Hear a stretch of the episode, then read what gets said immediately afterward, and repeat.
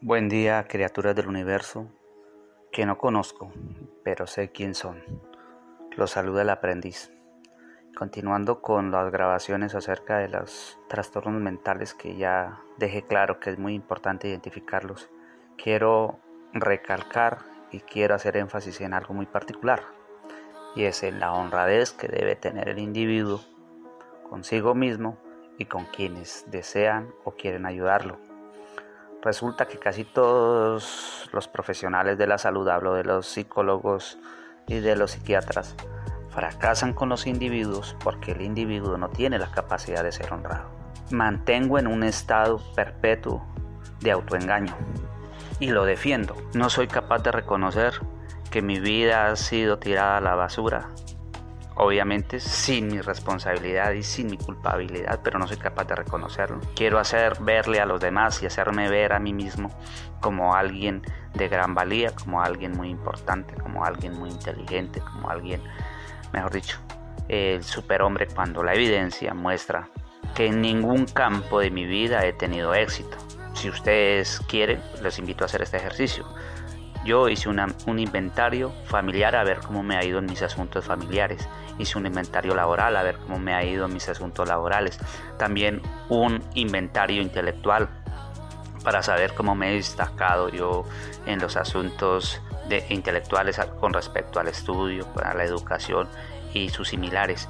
También hice un inventario con respecto a lo laboral, a lo social, a las relaciones de pareja. Escuche bien que yo creo que es de las cosas más caóticas que hay en todos los que somos unos perdedores completos que son las relaciones interpersonales con referencia a las parejas, a lo que yo llamo en esos momentos de dependencia profunda, porque nunca hay amor, sino dependencia, amor pero lo que hay es una dependencia profunda a otras personas que me parece que el universo se me va a acabar si ese ser humano se va de mi lado y todas esas pendejadas y películas que me invento y por supuesto que cobran factura, que cobran precio porque termino quedándome siempre solo. Es muy importante ser honrado, bajarme del truco mental del autoengaño y hay que hacer los inventarios, por supuesto, hay que hacerlos, pero con honradez. Si no he sido capaz de responder laboralmente, pues escribirlo, decir de X o Y empresa fue despedido porque llegaba tarde, porque peleaba con los jefes, porque no me dejaba mandar, porque hacía las cosas mediocremente o de mala gana, o monté un negocio y quebró porque abría unos días, otros días no abría, eh, malversaba los dineros que habían en la empresa o en el negocio, no le pagaba a la gente, no cumplía con los proveedores, no cumplía con los clientes. Si no es así, si usted es una persona exitosa, como dije anteriormente, pues estos audios no son para usted. Pero si ese es su caso, hay que ser muy honrado cuando se escribe. ¿Para qué sirven los inventarios? Pues los inventarios están hechos exclusivamente para cuando yo llego a caer en esos estados de los trastornos de la personalidad, empezar a cogerme de ellos y empezar a leer.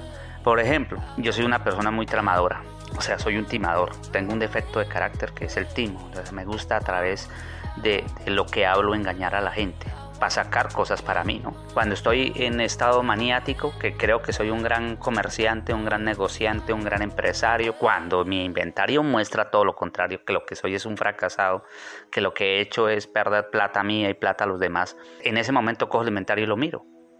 Y eso me da un respiro ¿Para qué? Para detenerme y no seguir haciéndole daño a los demás y no seguir haciéndome daño a mí mismo. La gente dice, mire, tengo 20, 30, 40 millones de pesos, ¿qué hacemos con esa plata?